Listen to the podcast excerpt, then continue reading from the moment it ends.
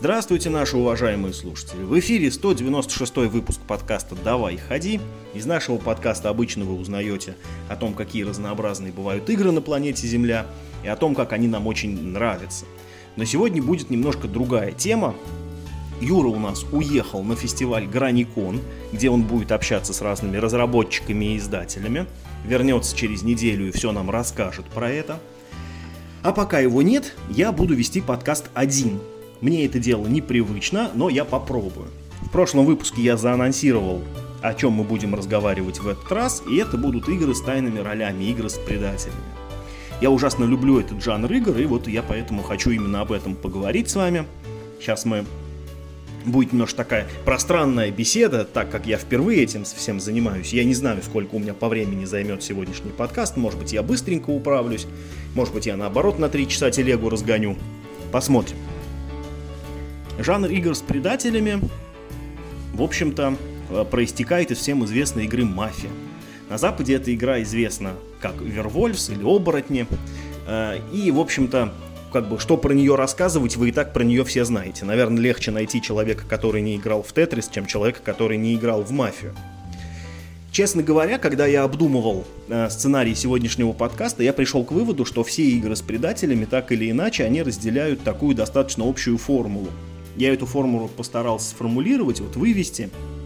И давайте вперед поговорим о ней, потому что без вот этих базовых как бы, ну, вещей трудно будет понять, чем же э, цепляют э, эти игры меня в частности и ну, людей вообще, и почему их существует больше одной.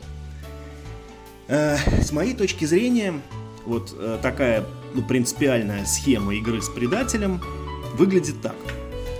В ней есть две команды. Э, давайте будем говорить в терминах мафии, потому что это всем привычно и понятно, да, то есть есть команда мирных, есть команда мафии. Мирных больше, чем мафии. У этих команд есть разные преимущества. Мафия друг друга знает, в отличие от мирных. То есть они знают, грубо говоря, кто есть кто с самого начала игры. Для них э, цель игры не в дедукции, а в том, чтобы э, скрываться от дедукции других игроков. Зато у мирных есть какие-нибудь супергерои, там, какой-нибудь шериф, детектив, который может мафию вычислять, э, и как там какой-нибудь защитник, который может спасать ночью мирных жителей, значит, от убийства. Или что-нибудь такое. Как правило, у мафии каких-нибудь спецсвойств нет. Ну, ну, в таком самом, да, в, ну, в базовом, скажем, варианте, в таком э, сферическая вакуумная мафия, да, подразумевается, что мирных э, больше, и у них есть спецсвойства, а ну, как мафия лучше объединена. Э, у этих команд получаются разные роли. Мафия, грубо говоря, тянет время. Их цель, ну там, настрелять какое-то количество мирных жителей до тех пор, пока их не вычислили. А у мирных жителей как раз цель вычислить, собственно говоря, мафию.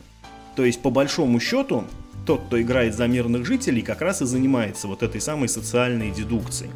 Он там наблюдает за другими игроками, делится выводами с остальными, слушает их аргументы. А мафия, э, наоборот, прячется от этого всего. Их цель вводить какие-нибудь ложные улики, там что-нибудь, э, там что-то не в тему говорить, отвлекать всех от важных вопросов и прочее, прочее. Ну, обычно игра делится на такие, на фазы, да, вот на день и на ночь, если так говорить, да. Ночью сильна мафия, потому что как раз ночью они могут, э, собственно, убивать мирных жителей, а днем сильнее мирные жители, потому что они могут обсуждать все, что угодно свободно, а мафия, наоборот, должна прятаться. Они как бы скованы в маневрах, они не могут сказать все, что им хочется, им нужно там как-то все завуалированно там, и как бы скрытно там все это обсуждать, намекать. Э, важно, что э, в классической вот мафии игроки выбывают. Отсюда следует э, несколько выводов, да, что, во-первых, длительность партии сильно зависит от количества игроков. Чем больше игроков играет, тем, соответственно, дольше партия. И, и второй вывод, что когда игроки по той или иной причине в игре погибают, ну, они как бы больше не принимают участие в игре, становятся пассивными наблюдателями. Это очень важный момент, который э, большая часть современных игр с предателем, ну, старается как-нибудь там, ну, завуалировать или там полностью исключить. Об этом поговорим чуть попозже. Следующий момент вот в этой э, принципиальной схеме игры в мафию, то, что выводы игроков обычно основываются на наблюдении их э, только за поведением других людей. Как правило, у вас нет каких-то четких фактов, которые вы можете вот прям так бум-бум-бум, как Эркюль Пуаро, там все разложить что там Вася был в этот момент там здесь, а Петя был там, поэтому Петя не мог видеть Васю, а Вася не мог убить там, э, не знаю, Андрея, и вот это все. Как правило, все это ну, выглядит так, что вот а вот Васик голосовал в прошлый раз против того, чтобы там Петю линчевали, поэтому, наверное, Вася с Петей заодно, а поскольку на Пете подозрения, значит и на Васе тоже падают подозрения. В лучшем случае, когда вот начинают игроки обсуждать то, что ночью у них произошло, ну, они могут ссылаться на то, что вот когда мафию вызывали, какой-нибудь там э, Вова, не знаю, пошевелился, как бы, да, ну там что-нибудь пошуршал, как, не знаю, там э, подсокал языком, или, не знаю, там рукой пошевелил, кому-то показалось. Но с моей точки зрения это, ну, такое немножко читерство. Потому что, ну, наверное, это может быть, конечно, часть игры, это, ну, спорное утверждение, но это так кажется мне что все подобные доводы, что типа вот я слышал, как из того угла доносился шум. Или там, что когда э, ведущий вызывал мафию, вот он смотрел там вправо, там, да, а не влево. Вот мне кажется, что это читерство, потому что таких вещей, вообще-то говоря, э, ну, не должно происходить, и в идеальном мире, ну, в мафию, видимо, играют какие-нибудь, не знаю, там, глухие, может быть, люди, ну, это э, странно сказано, ну, по крайней мере, изолированные от всех внешних шумов. Они должны находиться в, ну, в неведении касательно такой ну, физической активности игроков. Ну и, наконец, э, последняя, э, в общем, особенность игры в мафию, то, что все, э, все действия в ней координирует ведущий. Без ведущего эта игра ну, не может работать, потому что все сидят с закрытыми глазами, и нужен какой-то посредник, который будет передавать э, события от одних игроков, э, собственно, ну, на всеуслышание. Плюс там, как правило, происходит много сложных каких-то таких подковерных вещей, э, когда не надо раскрывать последовательность действий, но надо только результат огласить. Например, там ведущий говорит днем, что э, сегодня погибло двое, да, он-то знает, почему а, погибло двое, а другие, ну, например, могут это, ну, вернее, а другие не должны этого знать. Они могут только строить предположение, что, например, да, там мы знаем, что в игре есть роль защитника, э, защитник защищал свою жертву, ну и там, не знаю, убили их обоих, или, я не знаю, там в игре есть маньяк, и, и поэтому одного, видимо, убила мафия, другого, видимо, убил маньяк, что-нибудь такое. А, а может быть, мафия и маньяк убили одного и того же, а второго мирного застрелил комиссар. Ну, в общем, как бы Суть именно такая, что игроки не должны знать вот эту последовательность действия, а должны знать только результат. Для всего этого обязательно нужен ведущий. А, ведущий это специфическая роль в игре в мафию. Она, с моей, опять же, точки зрения, во-первых, это самая сложная роль в игре. Ты должен хорошо знать правила, ты должен, в принципе, понимать игроков, там какие-то их жесты, намеки, ну уж, во-первых, ты должен всех знать по именам. Лично для меня это огромная проблема, я плохо запоминаю имена. И когда играю в, ну, в новой компании, это всегда большая проблема. Э, дальше ведущий должен уметь себя вести именно ну, соблюдая вот этот неписанный кодекс да, игры в мафию, то есть не подсказывать, не подыгрывать ни одной из команд, быть максимально нейтральным и все такое прочее. Все это накладывает большую ответственность на человека, который взял на себя эту роль. Опять же, с моей точки зрения, роль ведущего в мафии особой какой-то отдачи тебе, ну, ну не дает. Ты все равно, как ни крути, ты обслуживаешь эту игру, а не полноценно в нее играешь. Хотя есть люди, которым прям очень нравится быть ведущими, они прям с этого кайфуют, получают какой-то свой кайф. Но я смотрю на это все-таки с точки зрения именно ну, механики современных настольных игр, а с этой точки зрения, ну, это такая ну, полурудиментарная роль. Это, ну, такое неизбежное зло, потому что по-другому никак это не работает. Опять же, я э, тут рассказываю только собственную точку зрения на вопрос, и, конечно, все это дискуссионно, поэтому э, добро пожаловать э, в комментарии.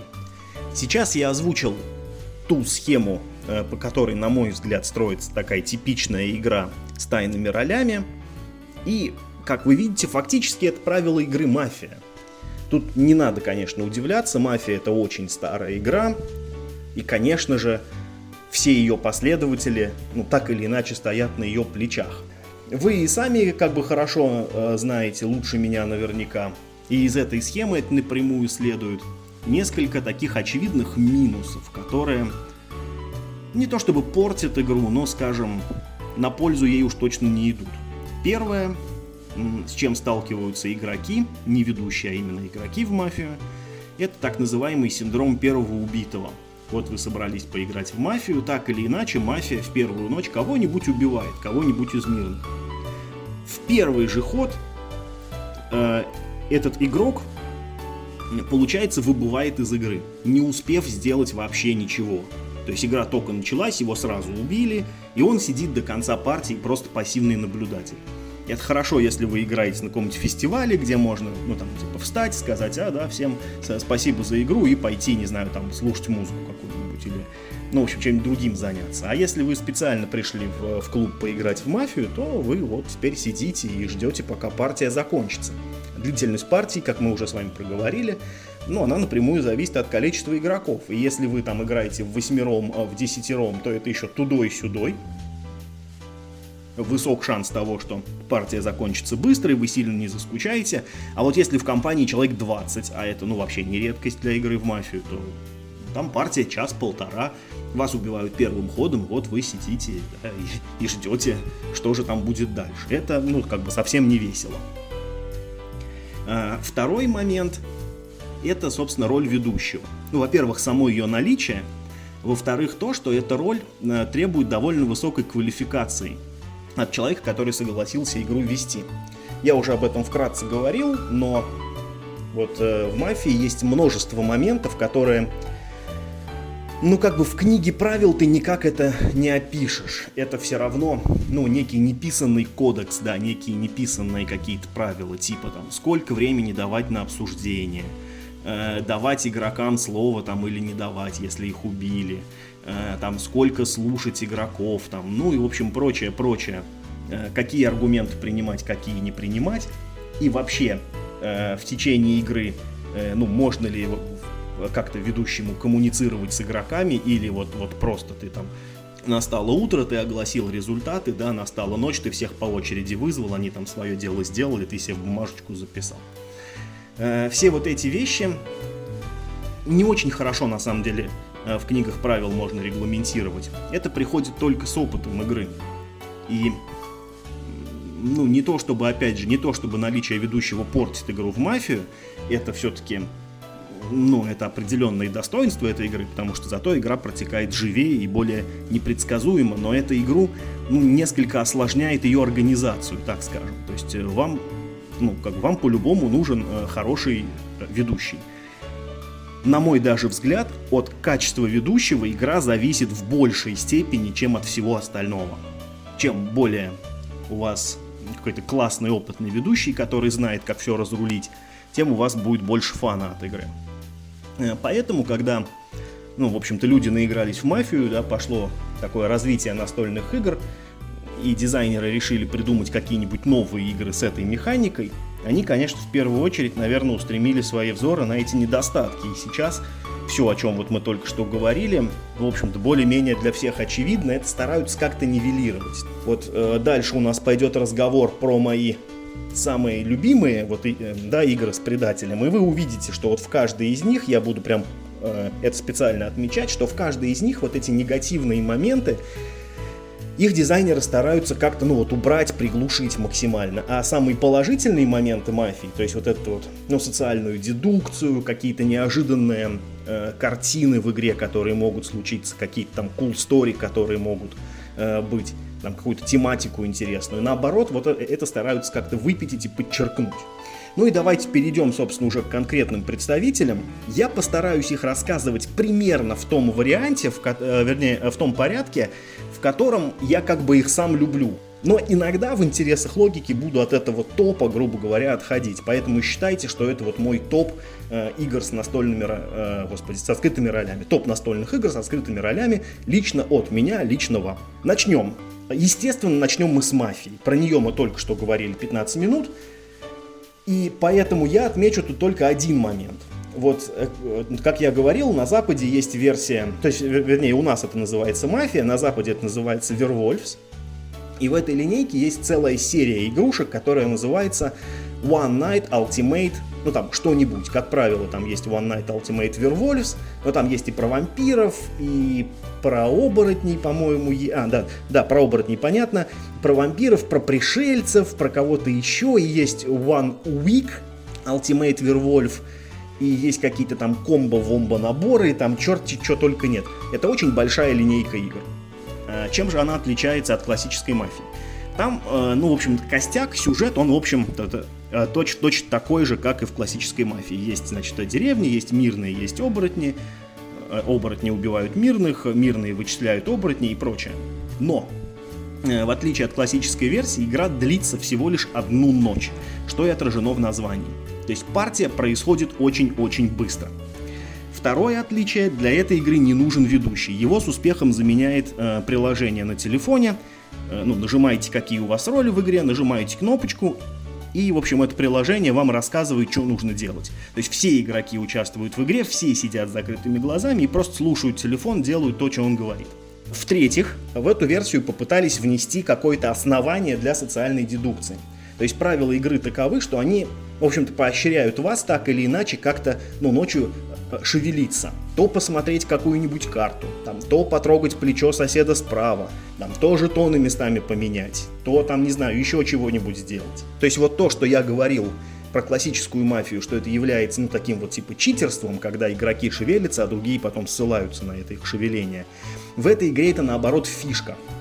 То есть правила э, заставляют всех игроков косвенно проявлять свои роли. Но поскольку все сидят закрытыми глазами, вы точно не знаете, что там делает ваш сосед.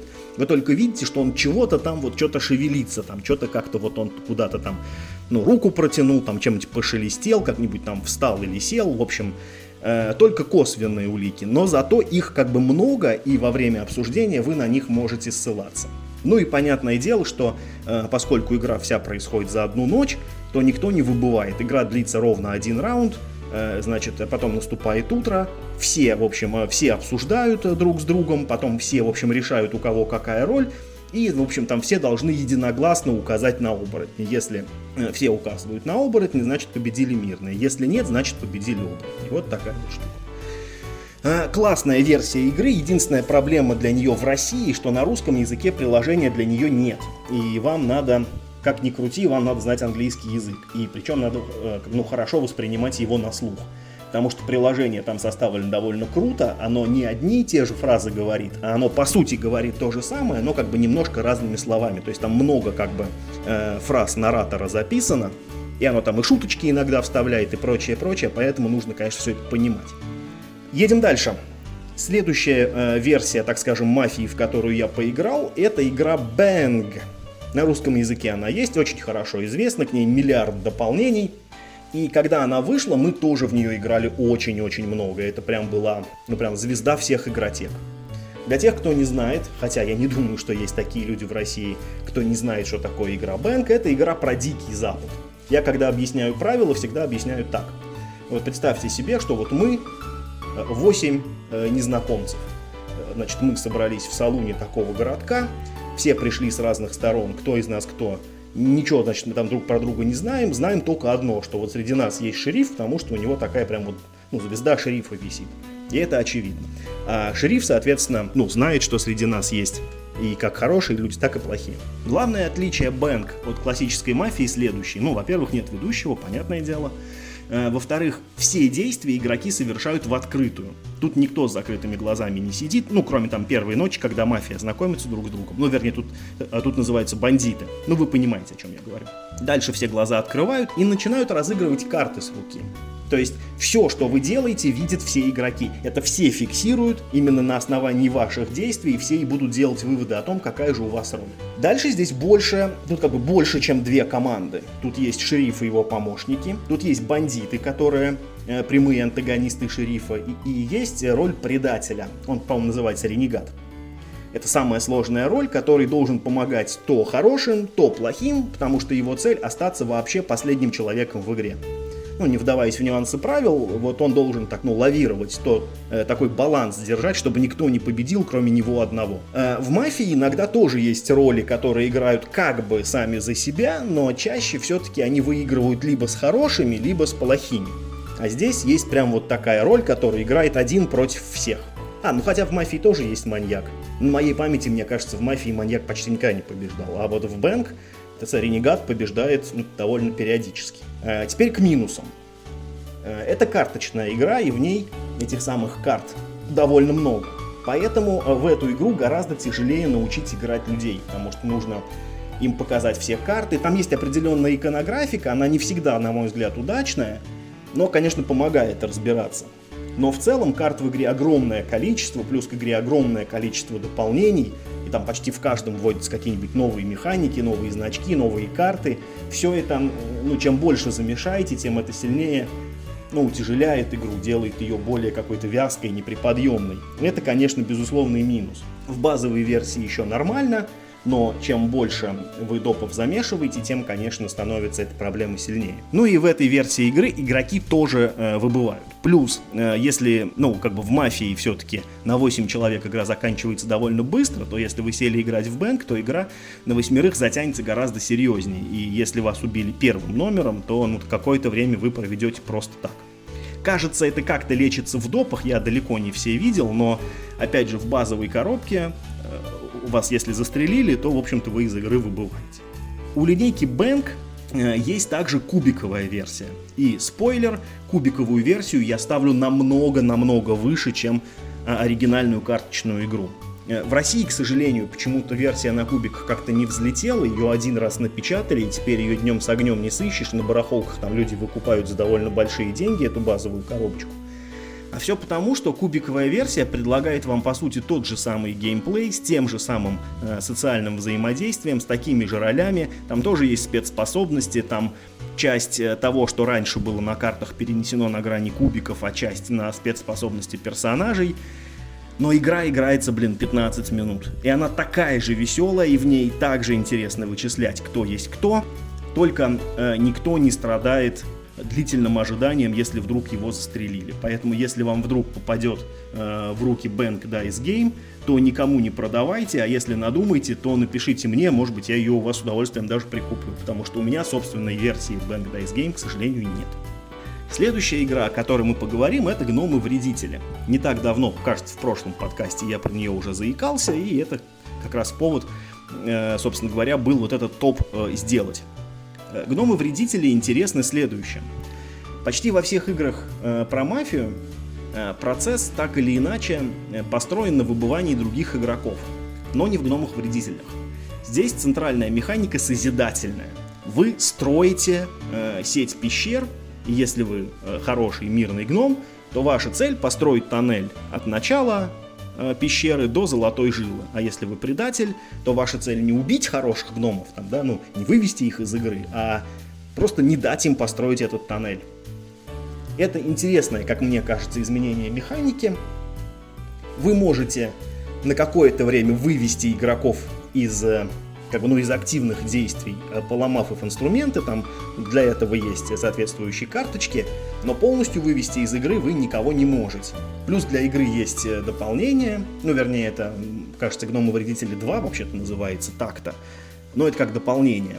Там появляется больше ролей, появляется более сложное взаимодействие между ними, мы, если мы играем с дополнением, то там игра превращается скорее не в команда на команду, ну там типа не хороший против плохих, а практически каждый сам за себя.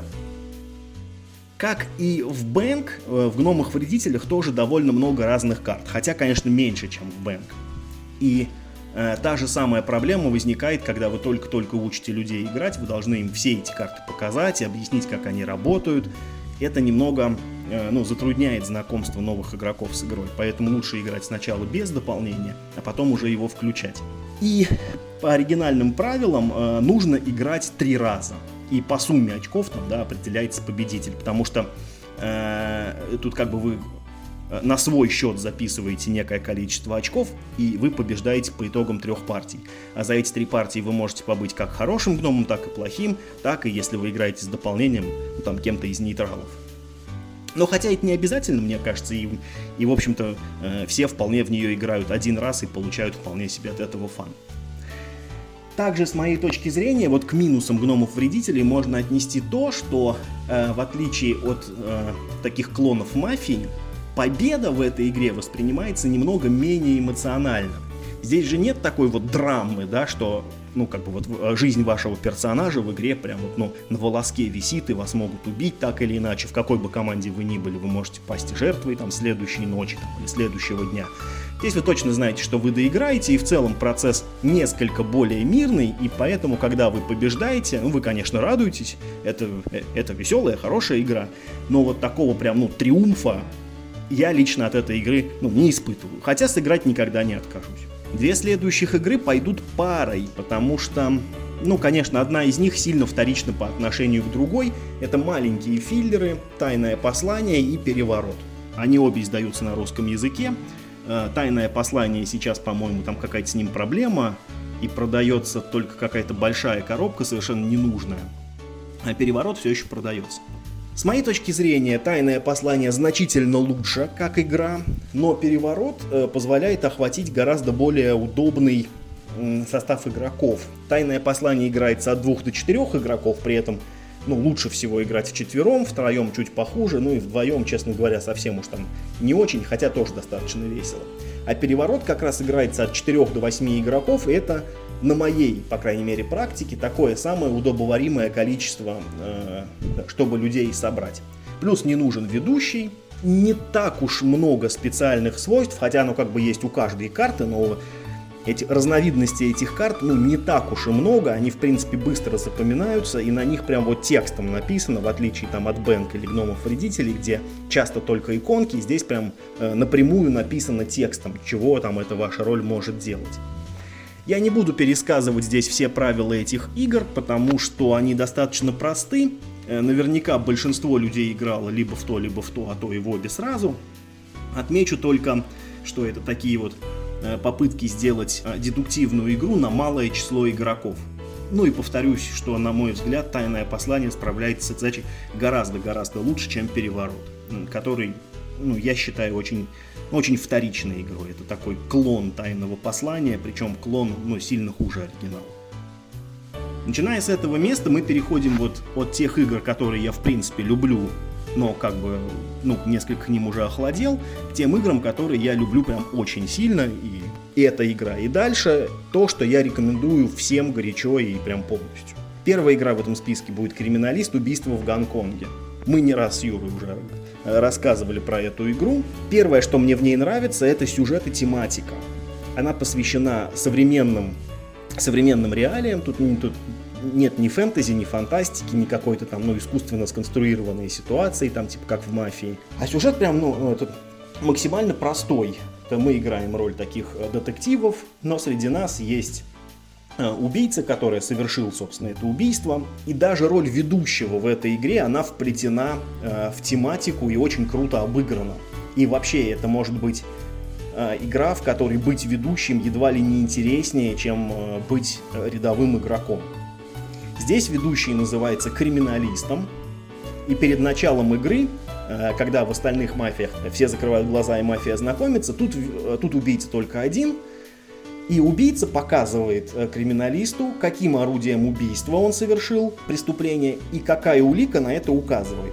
Перед каждым игроком при этом лежит, ну, прям целый набор там этих орудий убийства и целый набор улик. Он показывает, то есть, ну, убийца показывает только из тех карточек, что лежат перед ним. Э, при этом его задача показать на такие карточки, чтобы, ну, они как бы, ну, максимально затерялись э, в, как бы, ну, в массе прочих карточек, да, то есть, чтобы на него это прям ну, как бы явно не указывало. Дальше, собственно, в работу вступает ведущий, он же криминалист. Он вот по тем карточкам, которые показал ему убийца, в своей голове э, строит некую картину преступления и пытается объяснить ее всем остальным, чтобы они вычислили убийцу, который находится среди них.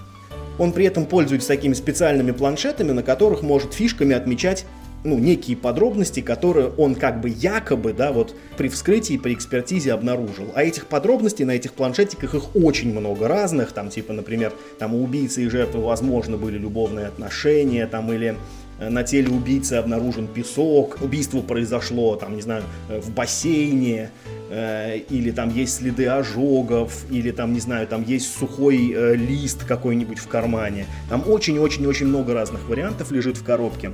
И исходя из тех улик, которые показал убийца, вот, ведущий достраивает вот эту вот картинку по своему там какому-то пониманию и пытается натолкнуть игроков на правильный ход мысли, чтобы они правильно вычислили убийцу.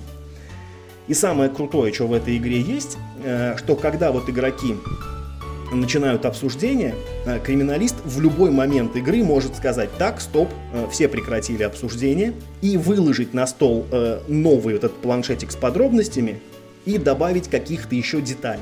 Это нужно для того, чтобы ну, вот эти рассуждения игроков немного модерировать, как бы направить их в нужную сторону. То есть, когда они такой там ключевой мысли додумываются, ты такой говоришь, все, стоп, так, все, стоп, стоп, стоп.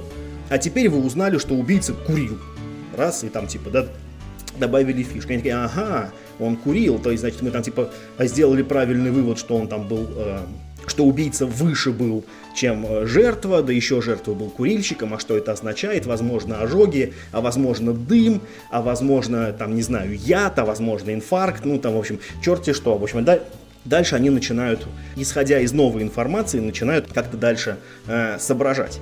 Это очень крутая особенность игры, которая, с моей точки зрения, вот делает ее очень похожим, знаете, на какой-то, ну что ли, телешоу, да, в котором все игроки, ну, как бы играют роль детективов. Мне кажется, это очень кинематографичная такая игра. Ну, может быть, не кинематографичная, но очень такая, ну, драматическая, что ли. Ну и плюс, э, всегда все игроки вовлечены в игру, потому что в ней нет ходов как таковых, все все обсуждают одновременно. Плюс в этой игре никто не выбывает. Ну и как я говорил, что э, в этой игре очень круто сделана именно роль ведущего, которым быть едва ли не интереснее, чем просто обычным игроком. Э, единственное, вот, что плохо с этой игрой, это то, что на русском языке нет дополнения. Хотя в Японии это дополнение выходило, Гага у нас его почему-то издавать не захотела. Возможно, продажи были какие-то не ахти. Хотя вроде у них игра до сих пор продается, и что было бы уже доп. не напечатать, я лично не очень понимаю. Ну и, и как в «Мафии» важна роль ведущего, тут она, возможно, э, важнее даже, чем в «Мафии», потому что если в «Мафии» вам просто достаточно быть ну, нейтральным и не болтать лишнего, Тут вам надо еще и собственную фантазию прикладывать и какие-то красноречивые э, делать намеки на то, что именно вы имели в виду, потому что только вы по-настоящему знаете, как же был убит кто-то, кого убили. Во всем остальном «Криминалист убийства в Гонконге» — это очень хорошая игра на дедукцию, но хотя это скорее кооперативная игра с предателем, что называется. Но из-за роли ведущего, да, вот он немножко пересекается с мафией. Ну и из-за темы, конечно. Следующая игра. Это отечественная разработка «Находка для шпиона». В этой игре, в отличие от всех предыдущих, как таковой темы нет. Вы как бы, ну, путешествуете, как, не знаю, там, как в мультсериале Рик и Морти, там, или, не знаю, Время приключений, каждый раз из темы в тему. И здесь очень интересная механика. В начале каждого раунда из коробки с игрой достается специальная колода, и всем раздается из этой колоды по одной карте. Например, вас собралось 8 человек. Так вот, на семи картах из восьми будет написано одно и то же. Там будет нарисована картинка и написано, где именно сегодня происходит у нас игра. А на восьмой карте ничего не будет написано, там будет только одно слово – шпион.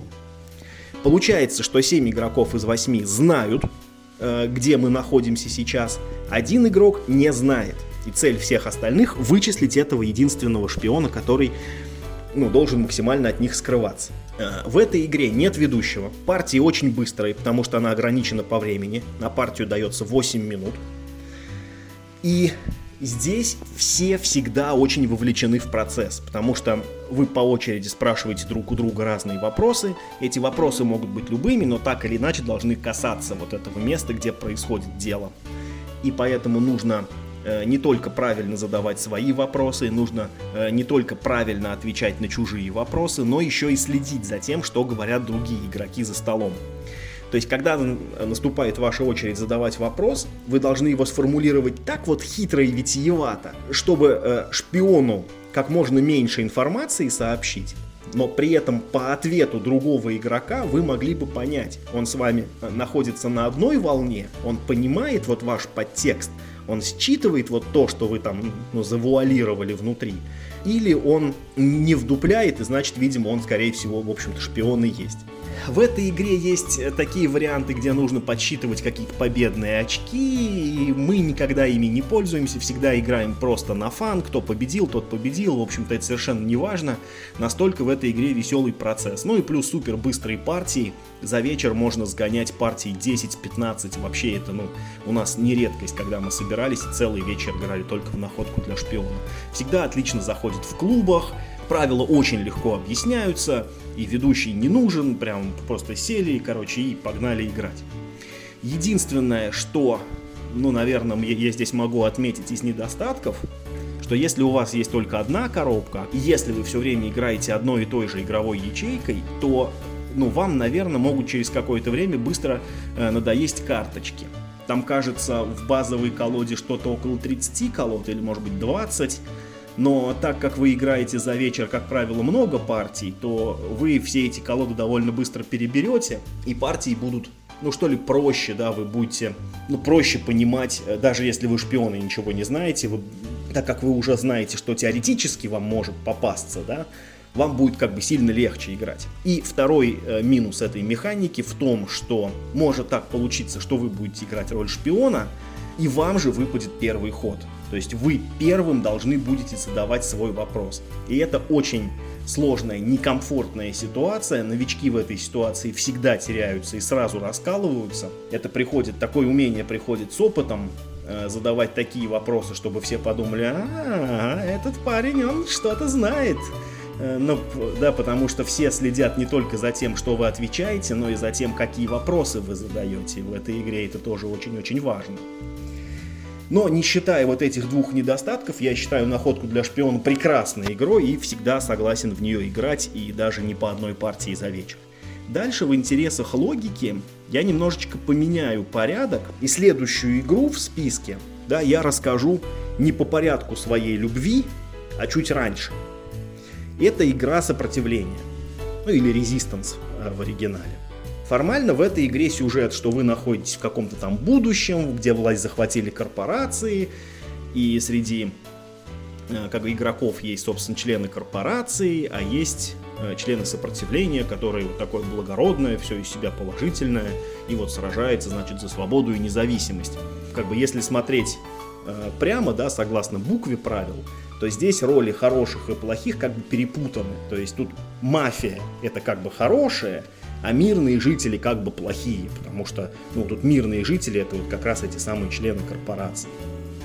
На самом деле э, эту игру также проще объяснять, как будто мы играем в мафию, и как будто вот у нас есть такое будущее, где вот есть некие плохие люди, которые нам гадят, и это как раз вот и есть сопротивление. Ну, я, по крайней мере, всегда объясняю правила именно так, ну, чтобы не путать людей.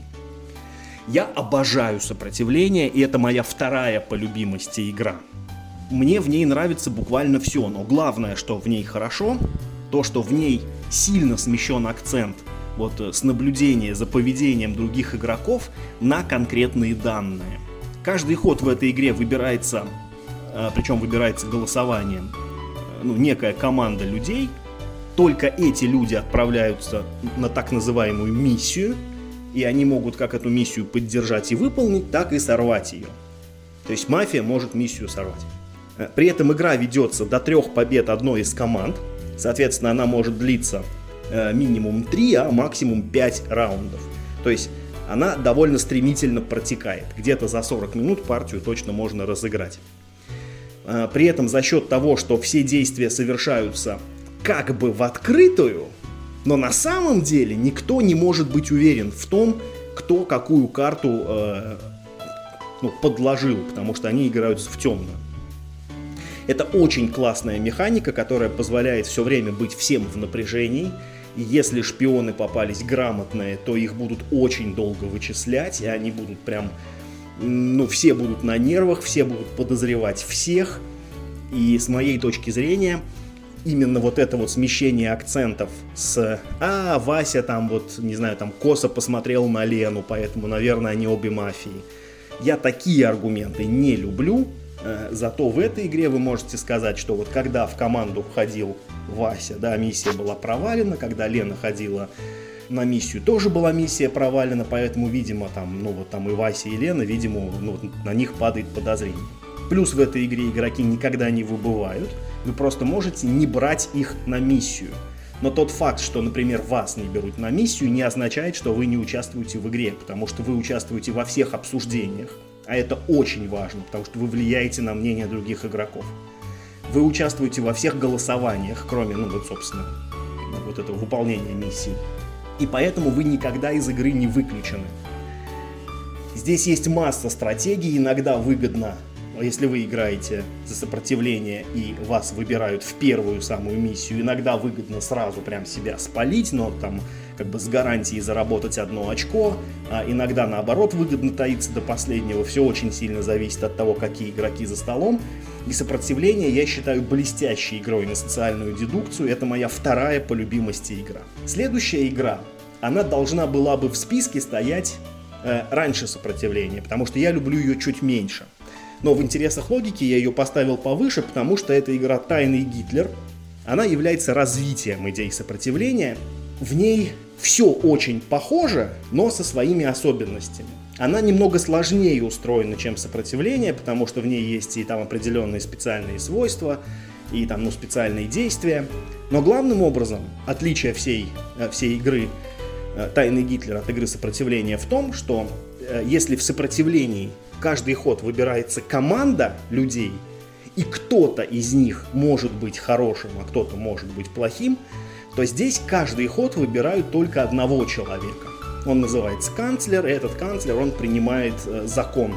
Ну, там, или хороший, или плохой. Но при этом ему могут прийти только карты плохих законов, и он, э, даже будучи хорошим, вынужден принимать закон плохой и, соответственно, э, бросать на себя тень подозрений. Вот это одна деталь, что все внимание сконцентрировано на двух игроках. Один называется президент, а второй называется канцлер. И э, президент, собственно, сам законов не принимает, но он выбирает, кто будет канцлером. Ну и, собственно, то, какие законы принимает канцлер, тоже очень важно. Поэтому все внимание в игре сконцентрировано на двух людях. Это заставляет вас быть втройне более внимательным, втройне более изворотливым, и втройне более убедительным, если вдруг э, вы играете за хороших, а законы вам на руку пришли только плохие. Вот поверьте мне, убедить в этом всех остальных игроков, это прям, ну, это прям задача. Плюс в этой игре есть классная механика, она тоже идет. Ой, я уж не помню, то ли до трех, то ли до четырех победных очков, но в этой игре даже у хорошей команды есть соблазн э, в самом начале немного подыграть плохим, потому что это немного развязывает руки хорошим, у них появляется чуть-чуть больше специальных свойств. Это тоже создает дополнительную динамику, и «Тайный Гитлер» тоже очень хорошая игра. Просто, наверное, я люблю сопротивление больше только по той причине, что я несколько консервативен в этом вопросе. В сопротивление как бы я играл сильно больше раз, чем в «Тайного Гитлера», и поэтому я могу быть уверен в том, что в сопротивление точно как бы э, зайдет. А «Тайный Гитлер» для меня, ну, немного загадка. Мне нужно в него играть, наверное, чуть чаще. И последняя игра на сегодня, она же моя самая любимая, это игра «Две комнаты и взрыв». Она называется по-английски Two Rooms and a Boom, а на русском языке ее нет вообще. Но огорчаться не стоит, потому что издатель, э, в общем-то, выкладывает официальный print and play, и даже на английском языке купить ее не так просто. Ее можно купить, как я понимаю, только с сайта издателя. Чем же хороша эта игра? Ну, во-первых, сюжет. Тут обыгрывается ситуация с захватом заложников. Все игроки тоже перед началом делятся на две команды, на красную и синюю. В красной команде есть ключевая фигура террорист, в синей есть ключевая фигура президент. После того, как все получили карточки своих ролей, вы должны физически разойтись в две разных комнаты. Это обязательное условие игры, что вы не должны находиться в одном помещении, когда вы обсуждает. При этом разбивка по комнатам происходит э, совершенно случайно, без э, всякой привязки к тем картам ролей, которые вы получили. То есть вас как бы еще дополнительно перемешивают на две кучки. И вы как будто бы играете за двумя игровыми столами сразу. А игра длится 5 раундов. Ну, если вас мало человек, то 3, но в общем случае 5. На, на каждый раунд вам дается 3 минуты. За 3 минуты вы внутри своей комнаты должны выбрать э, главного Этот главный единолично решает, кого по истечению раундов он отправит э, в другую комнату, к противникам. А те, соответственно, решают, кого они отправят сюда. В каждом следующем раунде нужно отправить все больше и больше людей. И по итогам пятого раунда подводятся, ну, ну собственно, итоги игры, э, кто же победил. Если в конце пятого раунда президент и террорист находятся в одной комнате, то террорист взрывает свою бомбу, убивает президента и побеждает красная команда. Если президент оказывается в другой комнате, чем террорист, то побеждает синяя команда, потому что президенту удалось спасти. Но это самый-самый-самый базовый вариант правил. На деле кайф этой игры заключается в том, что в ней масса, масса, просто огромное количество специальных ролей. К террористу есть инженер, который как бы включает ему бомбу, а сам он ее не, не может включить. Ну, для президента есть соответствующая роль, типа там какой-то уполномоченный, который дает ему полномочия президента. Э, там э, есть роли, э, которые вообще не играют ни за синюю, ни за красную команду, например, такая тройка ролей, снайпер, мишень и подстава, и снайпер должен э, в конце игры вычислить именно мишень, а не подставу. Подстава должен подставиться под снайпера, ну а мишень должен от них убежать. Есть пара, значит, э, Моби Дик и Ахав, которые просто хотят друг друга убить. Есть пара муж, жена и любовница, у которых там такие сложные, значит, э, треугольные взаимоотношения. И все это действует параллельно в одной игре. Все игроки постоянно друг с другом что-то шушукаются, постоянно там вы можете показывать свои карты другим игрокам, можете показать всем, можете там э, кому-то одному показать. Постоянно какие-то вот эти там какие-то подковерная идет игра, кто-то с кем-то, значит, там в стороночку отошел, чтобы карты посмотреть. Все их тут же подозревают, всем нужно постоянно голосовать, какие-нибудь э, решения принимать сообща, делиться той информацией, которую вы уже добыли, и при этом, ну, не сболтнуть лишнего. Ну и плюс еще при этом нужно все время перескакивать из комнаты в комнату и все время оказываться в каких-то там новых обстоятельствах. То есть э, только что вы два раунда были в одной комнате, вроде там все про всех поняли, вдруг, значит, вас раз отправили в другую комнату, тут вы э, вообще никого не знаете, и нужно тоже как-то э, быстренько суметь сориентироваться, кому что можно рассказать, кому чего рассказать нельзя. В общем, две комнаты и взрыв очень-очень-очень хорошая игра на социальную дедукцию, в которой вы не просто сидите за столом, а вы все время бегаете, вы все время в движении, а вы все время в стрессе, потому что э, три минуты, поверьте, это очень мало, а успеть нужно многое. И если мне предложат, то я всегда выберу две комнаты и взрыв э, вместо любой другой игры на социальную дедукцию. Я ни во что лучше вот из этого жанра не играл. Есть, однако, у этой игры, конечно, и минусы. Первое, то, что я уже говорил, ну, вам надо физически иметь две комнаты для того, чтобы в эту игру поиграть. То есть удобно играть там у кого-нибудь в доме, и не так удобно, э, скажем, ну, в клубе. В правилах есть такая оговорка, что игроки могут видеть, что происходит в другой комнате, но не должны этого слышать. Это действительно важное правило, что немного затрудняет э, дело, если у вас есть э, только какая-то одна комната, пусть даже очень большая. Зато можно вполне играть, например, на природе. Если достаточно далеко отойти друг от друга, то это условие вполне выполняется. Ну и э, что касается ведущего, то в этой игре, в общем, довольно сложно. Технически он не нужен, потому что э, достаточно каждой команде дать по секундомеру, он, он сейчас, в принципе, у всех есть на телефоне. Э, и дальше они как-то будут сами. С другой стороны, по крайней мере, в первых партиях всегда ну, какая-нибудь консультация обычно всем требуется. Поэтому, когда вы только начинаете в эту игру играть, то роль ведущего, ну, ну не помешает. Он здесь совершенно, ну, как бы, э, никакого участия не принимает в игре, он даже сам не знает, кто есть кто, как правило. Он только всем сообщает, что время вышло, что в этом раунде нужно отправить в другую комнату. Там, вот столько-то игроков, а вот эта роль действует так, а эта роль действует так, прочее, прочее, прочее. Но поверьте, когда вот этот вот период ознакомления с игрой пройдет, и вы врубитесь, как она работает, вы поймете, какие карты вообще в игре существуют, какие есть роли, как надо себя вести, поверьте мне, нет игры веселее. Это самая крутая игра на тайные роли, которая в России преступно мало известна. В свое время, когда у меня еще было больше времени на это, я устраивал целые игротеки, посвященные только этой игре. Мы собирались в антикафе, я был ведущим, и люди приходили в антикафе в этот день, чтобы за деньги в нее поиграть, настолько она веселая. На этом с конкретными примерами э, игр с тайными ролями я бы на сегодня закончил. В заключение я бы хотел только отметить, что я не включал в этот список те игры, в которых хотя есть элемент тайных ролей там, или предателя, но он не ключевой. То есть такие игры, как Battlestar Galactica, э, Лорды Waterdeep, Ankh-Morpork, Unphantomable, который вот ждем от мира хобби.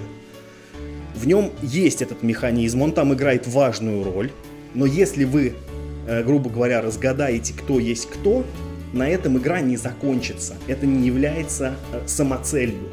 Это просто является способом выяснения отношений между игроками. Кто ну, является твоим союзником, кто является твоим э, противником, но не самоцель игры.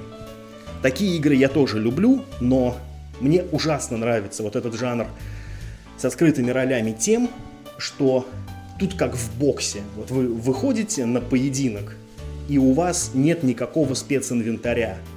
Только ваше тело, да, против тела вашего противника. Кто круче?